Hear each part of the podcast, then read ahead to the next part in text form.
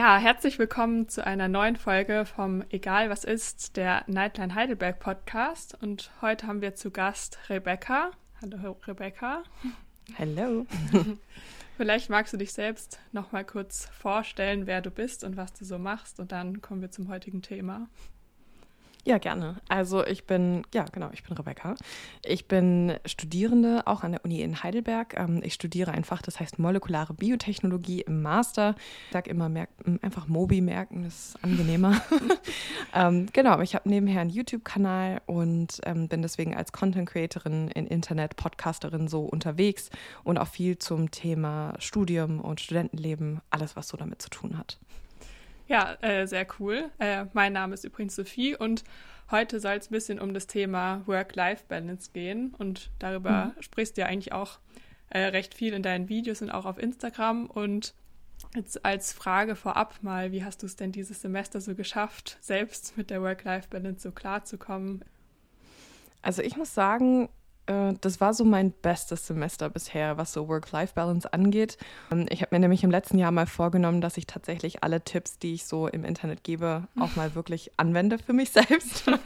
Und ähm, das hat auch gut funktioniert. Also ich bin tatsächlich recht zufrieden. Ähm, ja, insgesamt war es ein gutes Semester, würde ich sagen. Okay, das klingt ja schon mal sehr gut. ähm, ja, und äh, was ist dir denn da besonders wichtig in Bezug auf das Thema Work-Life-Balance? Was hast du denn da so für generelle Strategien, damit es so alles ganz gut klappt? Oh, es ist, also ich glaube, das ist ein richtig komplexes Thema. ähm, also ich könnte jetzt so mit Tipps und so weiter voll um mich werfen, aber ich glaube, die wichtigste Sache ist tatsächlich, sich damit auseinanderzusetzen, was Work-Life-Balance für einen selbst bedeutet ähm, und was auch realistisch ist. Also ich würde jetzt sagen, im Master habe ich mehr Möglichkeiten, Work-Life-Balance zu haben als im Bachelor zum Beispiel, weil ich im Bachelor einfach viel mehr durch andere Sachen eingebunden war. Und da muss man so ein bisschen evaluieren, was würde es für mich eigentlich heißen? Möchte mhm. ich mehr Sport in meinem Leben haben, mehr Freunde? Will ich einfach regelmäßiger kochen können und mich nicht irgendwie die ganze Zeit von Gummibärchen ernähren? Äh, ernähren? Also für jeden hat das ja so ein bisschen unterschiedliche Bedeutungen. Und für mich persönlich war es im Laufe des Masters so ein bisschen diesen Druck rauszunehmen, dass ich halt immer super gute Noten haben muss, tatsächlich. Das hat mir dann so ein bisschen mehr Freiheit gegeben, mich darauf zu fokussieren, wie mein Leben aussieht und mhm. das Lernen halt da rein zu integrieren, statt drumherum, statt zu lernen und mein Leben drumherum zu gestalten. Aber ja, ich glaube, da muss sich jeder so ein bisschen fragen, warum klappt es denn bei mir nicht und dann an diesem Punkt ansetzen. Okay, ja, wo du jetzt schon das Thema angesprochen hast, äh, den Druck rauszunehmen, gute Noten zu schreiben. Ich denke, das ist ja auch ein Thema, das sehr viele Leute betrifft, dass sie sich da sehr großen Druck machen oder auch aus der Schule es noch kennen, dass es sehr gut klappt alles. Mhm. Und dann kommen sie so in die Uni und sind sehr überfordert, wie sie das alles so regeln sollen und vielleicht, ja, dann haben sie vielleicht auch Angst, eher äh, durchzufallen. Wie hast du das so geschafft, da den Druck denn ein bisschen rauszunehmen? Mhm. Also es ist ein mehrjähriger Prozess, das will ich ganz kurz sofort sagen. Also es ist, gibt leider keinen kein Schalter, den man umlegen kann. Ähm, für mich war es wichtig zu verstehen, dass ich nicht nur das Studium bin. Das heißt, ich habe nach dem Bachelor war ich ziemlich ausgebrannt und musste dann erstmal für mich überlegen, okay, warum habe ich das eigentlich nochmal studiert? Ähm, warum fand ich das interessant? Warum war das cool? Und auch zu überlegen, was möchte ich eigentlich mit dem Studium machen später und mhm. wie wichtig ist es dann überhaupt, gute Noten zu haben? Also ist das überhaupt ein wesentlicher Teil davon? Und ähm, ich glaube, als ich dann für mich so ein bisschen realisiert habe, okay, ich bin nicht nur Studierende, sondern ich bin vielleicht auch Content Creator, ich bin auch eine Tochter, ich bin auch eine Partnerin, also ich habe irgendwie auch andere Funktionen im Leben, außer irgendwie Bulimie zu lernen. Mhm. Und ähm, als ich das so ein bisschen für mich verstanden habe, konnte ich anfangen, Noten besser zu relativieren. Weil letztendlich sind Noten ja einfach auch nur ein Abbild, also wirklich von diesem einen Moment, wo man in der Klausur saß oder in der Prüfung oder was auch immer. Und sie spiegeln ja noch nicht mal zwingend das wieder, was man verstanden hat. Also weil ganz viele Prüfungen sind ja auch nur auswendig lernen quasi. Und ja. dann würde ich sagen, okay, da habe ich vielleicht nicht alles verstanden, auch wenn ich eine Eins geschrieben habe. Und das dann so ein bisschen zu relativieren und zu merken, okay, diese Noten haben tatsächlich nicht direkt was mit mir zu tun. Sie haben schon, sie spiegeln schon generell wieder, wie viel Aufwand man betrieben hat vielleicht. Ähm, aber sie spiegeln auch nicht wieder, mit was das verbunden ist. Ne? Also wenn jemand zum Beispiel arbeiten muss neben dem Studium, weil er einfach kein BAföG bekommt zum Beispiel, ja. dann ist es natürlich viel, viel mehr Aufwand für eine Klausur zu lernen, als ich, die jetzt zum Beispiel nie davon abhängig war. Und auch diese Umstände zu verstehen, dass da nicht nur der Faktor, wie viel habe ich reingesteckt, reinspielt, sondern auch wie, was für Lernstrategien habe ich mhm. benutzt und wie sind meine Lebensumstände. Ähm, und dass es eigentlich alles ja nicht so persönlich ist, sondern eigentlich eher eine strategische Sache. Und das hat für mich das Thema so ein bisschen weniger emotional gemacht eigentlich. Also es, für mich war es eigentlich das der wesentliche Punkt, zu sagen, okay, ich betrachte das Ganze jetzt rational und nicht mehr als Teil meiner Persönlichkeit, weil meine Person, ein, ein Aspekt meiner Person ist mein Studium, aber es mhm. ist nicht meine komplette Person. Mhm. Und das war sehr, sehr wichtig, ja. Und ich finde, das ist auch was, was man ganz gut machen kann über zum Beispiel Sport. Also ich habe jetzt nebenher immer versucht, einen Sport zu machen, wo ich was Neues lerne oder mhm. wo ich halt mich ausbauen muss. Ich habe zum Beispiel einen Kraulkurs gemacht, weil ich nie Kraulen gelernt habe in der Schule. Uh. Und es war dann echt cool, halt zu wissen, okay, ich lerne was und ich werde auch irgendwie besser, aber es ist halt nichts, was benotet wird, sondern es geht halt einfach nur darum, dass ich mich im Wasser besser bewegen kann. Mhm. Und gerade mache ich einen Tenniskurs, genau das gleiche. Ich bin schrecklich im Tennisspielen, wenn wir ehrlich sind. Also wenn es Noten geben würde, wäre es nicht gut. Aber ich lerne trotzdem was dazu. Es sind neue Bewegungen. Ich muss mein Gehirn benutzen, aber halt eben nicht für eine Klausur, sondern einfach für mich und meine mhm. Freizeit. Mhm. Und das tut echt gut, das zu sehen. Und das kann man mit allem machen, mit Kochen, mit Gerichten lernen, mit, mit Freundschaften besser zu pflegen. Also eigentlich mit allem kann man das machen. Mhm. Ja, kann ich mir sehr gut vorstellen. Aber es klingt ja schon auch jetzt ein bisschen schwierig, das vielleicht dann alles so zu koordinieren und wie man es dann zeitlich schafft, gerade wenn man ja auch so Pflichtveranstaltungen hat für die Uni und irgendwelche Abgaben hat, lernen muss für eine Klausur. Wie schaffst du es dann? Ich meine, du arbeitest, also bist ja nebenher auch noch selbstständig. Wie schaffst du es dann, das so alles unter einen Hut zu kriegen und gleichzeitig eben auch noch genug Zeit für Freizeit zu haben? Mhm. Also ich muss an dieser Stelle hier den, den Privileg-Disclaimer machen, ja. ähm, ich studiere schon seit 100 Jahren gefühlt. Also ich studiere einfach schon richtig lange. Ähm, und das ist mir natürlich auch möglich wegen der Selbstständigkeit. Ähm, also Zeitmanagement ist ein ganz großes Thema, würde ich auch sagen. Ich glaube, am wichtigsten ist es erstmal zu erfassen, was muss ich eigentlich alles organisieren? Also was sind die Dinge, wie viele Veranstaltungen habe ich, bis wann habe ich Klausuren und so weiter. Und dann darüber hinaus sich zu fragen, okay, wann, wie oft möchte ich eigentlich Sport machen? Was ist realistisch? Was kann ich einbauen? Und sich dann eben ein System und eine Routine zu schaffen, in der das funktioniert. Ähm, auch das ist nicht irgendwas, was man so auf einen Tag zum nächsten machen kann, ja. Mhm. Das, das, ist halt so. Ja. Und also ich bin, ich würde sagen, okay, im letzten Jahr war ich schon sehr gut organisiert, aber ich entwickle das auch schon seit Jahren und dann kommt man halt irgendwann auch zu dem Punkt. Ähm, aber ich glaube, also für mich war es immer gut, einen Wochenplan zu haben. Mhm. Also genau zu wissen, wann ich zum Beispiel was machen muss. Ähm, und auch feste Lernzeiten. Also dass man nicht irgendwie jeden Tag bis 23 Uhr in der Bib versauert, sondern dass man wirklich sagt, okay, ich höre auch mal irgendwann auf mhm. und koche dann und mache das. Also so eine wirkliche Routine, mit der man arbeiten kann und gleichzeitig halt auch einen wirklich guten Überblick über Tasks und was man erledigen muss. Und das auch in ganz kleine Sachen runterzubrechen. Mhm. Ähm, ich finde zum Beispiel, wenn man sich überlegt, okay, ich habe dann eine Hausarbeit oder die Deadline der Hausarbeit ist dann.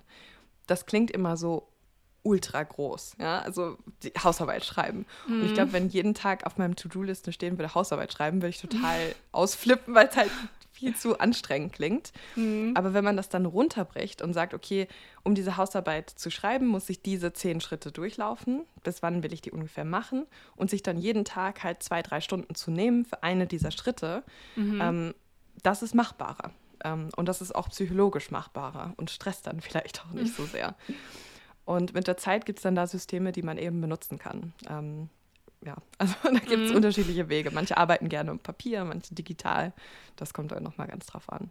Ja, ja. Ich glaube, das ist auch sehr gut nachvollziehbar, dass es halt motivierender ist, wenn man es so in kleine Schritte aufteilt und sich nicht immer vielleicht auch vor Augen führt, ja, man muss jetzt noch zwei Monate weiter lernen und zwei Monate weiter an der Hausarbeit schreiben und man ist gerade mhm. erst am mhm. Anfang, sondern vielleicht, ja, für manche ist es ja auch motivierend, so jeden Tag mehrere To-Dos von der To-Do-Liste so abzuhaken, dass man ja. sieht, dass man ja Dinge geschafft hat.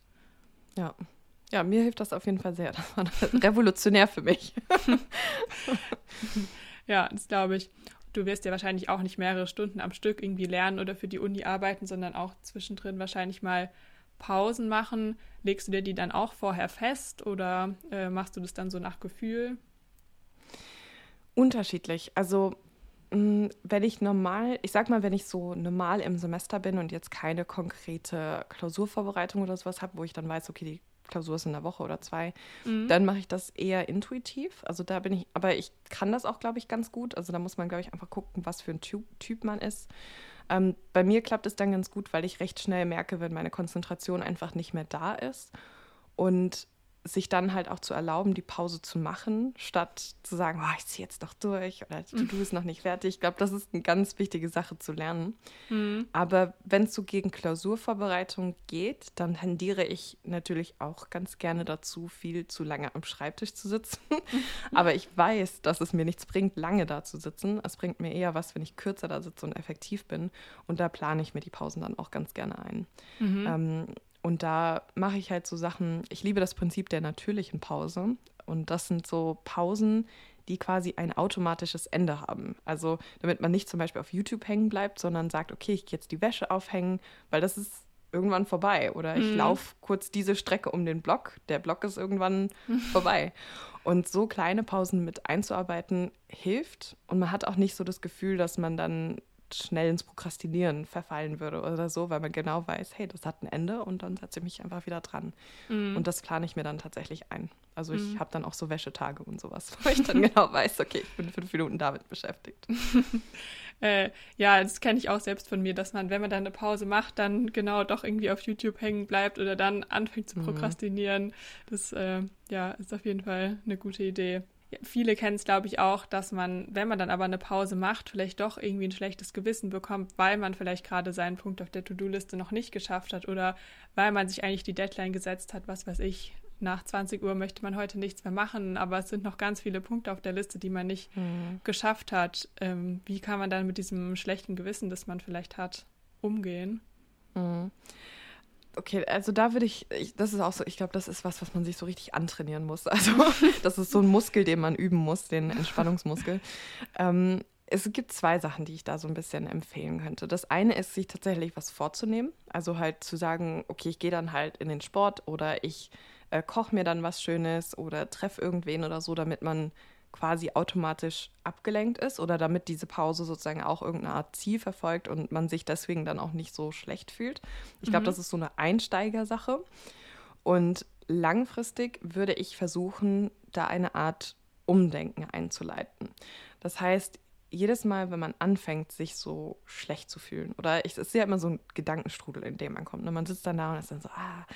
Ähm, mhm. Und dass man diese Gedanken dann auch aktiv unterbricht und sich selbst auch sagt, dass Pausen was Produktives sind. Pausen geben unserem Gehirn die Möglichkeit, sich zu erholen. Und sie geben ihm die Möglichkeit, dass wir am nächsten Tag dann auch besser lernen können.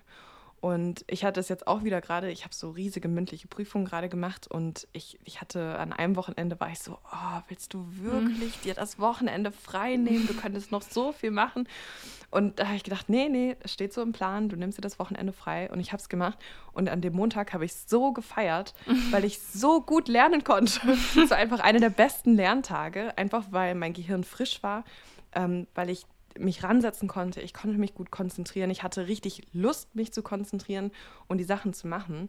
Und ich glaube, da sind wir auch zu oft äh, irgendwie zu fies zu uns. Also wir glauben, dass wir immer mit Netflix auf der Couch liegen wollen, aber das stimmt gar nicht. Also unser Gehirn mhm.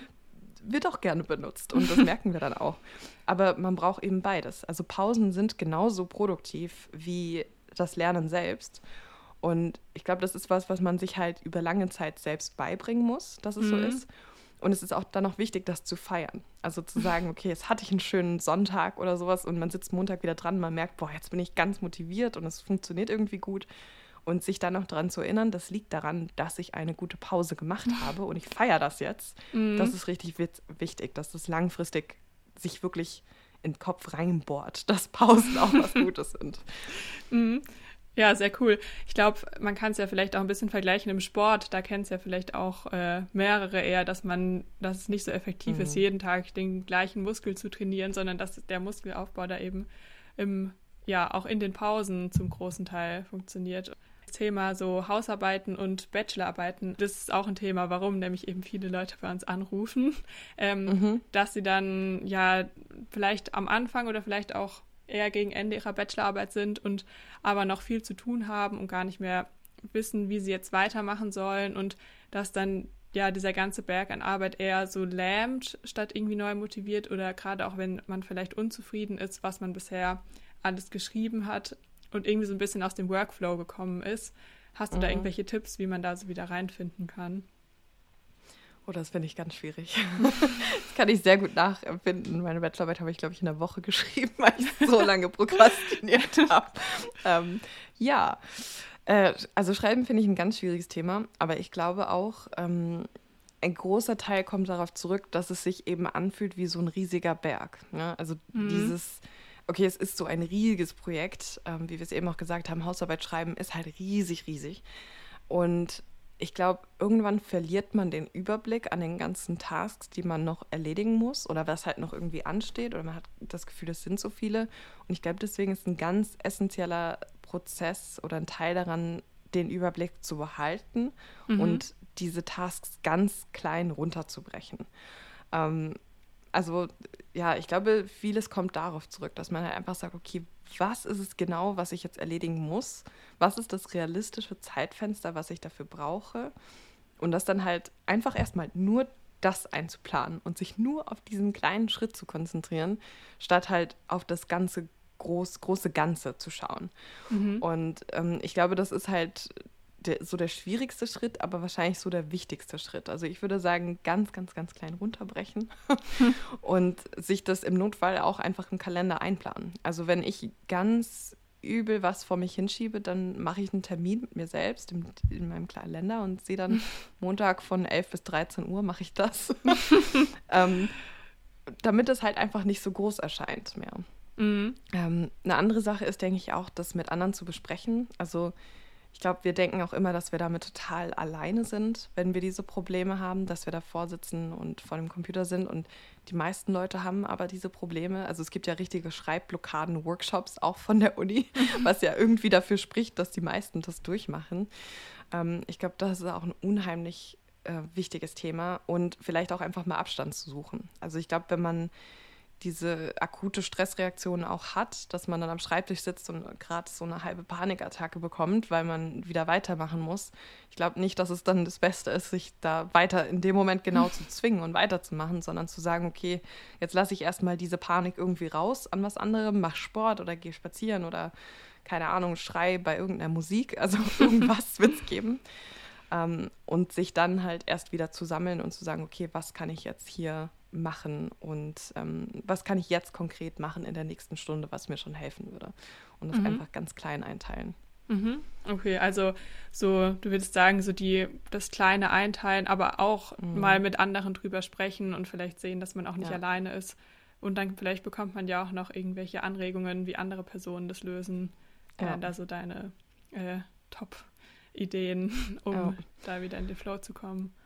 Und auch, also ich finde tatsächlich auch, die, dass die Kurse von den Unis teilweise echt ganz gut sind, was sowas angeht. Also die haben auch viele so Zeitmanagement- und Stresskurse. Das sind vielleicht nicht die Sachen, die man akut genau in dem Moment einem was bringen, aber mhm. vielleicht, wenn die Bachelorarbeit bald bevorsteht oder man weiß, also ich bin ein Mensch, ich weiß ganz genau, dass ich Schreiben vor mir hinschieben werde und ich habe auch vor, vor der Masterarbeit, bevor ich sie schreibe, auch noch mal einen Schreibkurs zu belegen, ähm, um einfach zu sehen, okay, gibt es Struktur, die ich mir selbst einfach noch geben kann ähm, vorab schon, damit ich vielleicht nicht in diese Situation reingerate.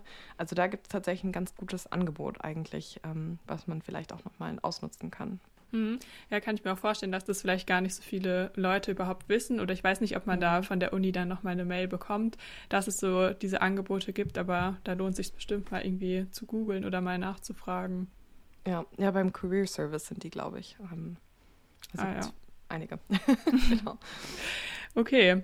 Ähm, ja, dann haben wir ja auf jeden Fall schon mal sehr viel Input jetzt von dir zu beko äh, bekommen. Äh, schon mal vielen Dank dafür. Und ähm, ja, was ich auch nochmal betonen möchte, was du ja auch schon oft gesagt hast, dass es ja auf jeden Fall viel Zeit braucht. Und wenn man jetzt irgendwie hm. akut irgendwie gar nicht damit klarkommt und vielleicht sowieso noch nie so richtig ähm, darauf geachtet hat, irgendwie genug Pausen einzuplanen oder wie denn Zeitmanagement funktioniert, ja, dass man sich da eben vielleicht auch Zeit lassen sollte und dass es auch okay ist, dass man da am Anfang erfordert ist. Aber nochmal zum Abschluss willst du nochmal zusammenfassen, was dir so am wichtigsten ist, damit so ein erfolgreiches Studium und nicht nur Bezug jetzt irgendwie auf Noten, sondern eher auch auf so ein glückliches Leben auch insgesamt ähm, mhm. funktionieren kann, was dir da so am wichtigsten wäre? Hm, also da fallen mir zwei Dinge ein. Das, das eine ist, also ich habe das Gefühl, dass man als Studi selbst oft das Gefühl hat, dass man von der Uni einfach so durchgeschliffen wird. Ne? Also mhm. man hat irgendwie so seinen Stundenplan oder man macht ihn selbst, aber man hat so einen Modulplan. Also es ist irgendwie alles so vorgeplant, was man alles so machen muss. Und ja, man hat ganz oft das Gefühl, dass man einfach hinterhergezogen wird und man guckt dann halt einfach, dass man irgendwie überlebt. Aber eigentlich ist es ja eine recht bewusste Entscheidung, etwas zu studieren. Und ich glaube, es ist ganz wichtig, in seinem Kopf diese, dieses Narrativ selbst so ein bisschen wieder zu übernehmen. Also zu sagen, es ist mein Leben und das Studium muss irgendwie zu meinem Leben passen und ähm, dann versuchen, das so gut wie möglich, also so ein bisschen zu ändern. Also für sich selbst zu sagen, so ich habe mich dafür entschieden und ich möchte das auch machen und ich glaube, das ist auch sinnvoll und deswegen möchte ich jetzt diese Zeit da rein investieren und mhm. nicht ähm, umgekehrt zu sehen, ah, ich muss noch diese 10 Credit Points machen. Zumindest ging es mir früher oft so. Ähm, das, das fällt natürlich schwerer, wenn dann die Nebenbedingungen des Lebens halt schwieriger sind. Das ist mir absolut bewusst. Also wie gesagt, wenn man selbst Geld verdienen muss oder eine Behinderung hat oder so, das macht es einfach immer unheimlich viel schwieriger. Ähm, aber das ist halt so ein, so ein kleiner Gedanke, den ich gerne mitgebe, dass man das für sich selbst wieder ein bisschen mehr die Kontrolle übernimmt. Mhm. Und das andere ist auch, einfach um Hilfe zu bitten. Also ich glaube, ganz viele Studis ähm, ja, haben das Gefühl, sie müssen das irgendwie alleine packen. Und so ging es mir auch lange, aber ich habe auch am Ende meines Bachelors ging es mir wirklich, wirklich nicht gut. Also es war einfach ein super anstrengendes Studium und in der Zeit habe ich auch nichts für mich gemacht. Also es waren dreieinhalb Jahre, wo ich mich habe einfach ja, vor mich hinschleifen lassen. Und ich habe tatsächlich damals dann auch die psychologische Beratungsstelle von der Uni aufgesucht mhm. und ähm, habe dann auch wirklich, glaube ich, ein halbes Jahr, dreiviertel Jahr mit einer Therapeutin dort zusammengearbeitet um einfach ein paar Sachen auseinanderzunehmen, wie es bei mir überhaupt zu dem Punkt kommen konnte. Mhm. Und was so die Sachen waren oder sind, an denen ich dann nach im Master sozusagen arbeiten will, um das Ganze zu verbessern. Und ich glaube, das, ich finde das super wichtig, dass man halt sagt, okay, wenn ich an einem Punkt bin, wo es mir so schlecht geht und ich weiß nicht mehr genau, wie ich mir selbst helfen kann, es gibt immer Leute, die dafür ausgebildet sind und dafür da sind, einem da irgendwie den Weg zu weisen oder halt zu helfen, das rauszufinden. Und das finde ich so, so wichtig. ähm, man spricht nur leider nicht so oft genug darüber. Mm. Ja, echt nochmal ein sehr wichtiger Punkt, den du jetzt so am Ende angesprochen hast. Ja, dann wären wir jetzt eigentlich auch wieder am Ende unserer Folge. Nochmal vielen Dank, Rebecca, dass du heute zu Gast warst. Und ja, dann Gerne. freuen wir uns auf die nächste Podcast-Folge. Tschüss.